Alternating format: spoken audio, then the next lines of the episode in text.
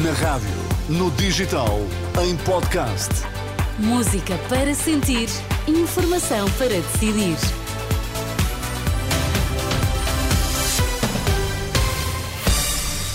Vítor, quais são agora os temas em destaque? Presidente da República veta decreto que altera o Estatuto da Ordem dos Médicos. A DECO contesta a subida de preços nas operadoras de telecomunicações. Vamos às notícias das três na Renascença, edição de Vítor Mesquita.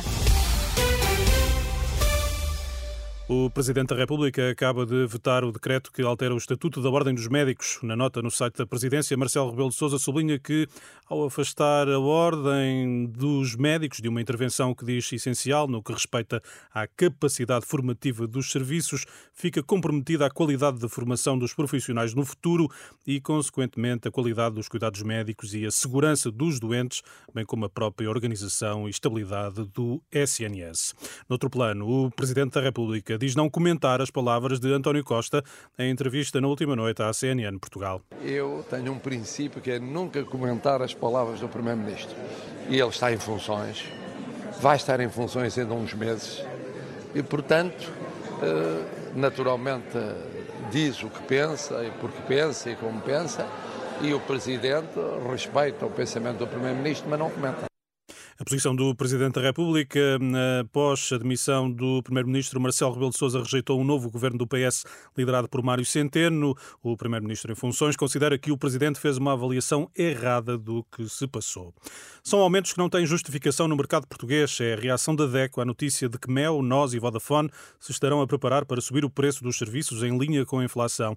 O jornal online Eco fala de um aumento de 4,6% a partir de 1 de fevereiro. À Renascença, o jurista Luís Pisco diz não entender a decisão em contraciclo com as operadoras europeias. Se de facto os, os seus congêneres europeus uh, têm vindo a reduzir gradualmente os preços das comunicações, não se entende porque é que em Portugal, uh, de facto, talvez eventualmente por ser um mercado em que só três grandes operadores dominam o mercado, em que há pouca concorrência, não se justifica de facto que, eh, ao contrário do, do, resto da Europa, nós estamos a ser penalizados em termos de preços de comunicações com aumentos que nos últimos três anos eh, têm sido brutais.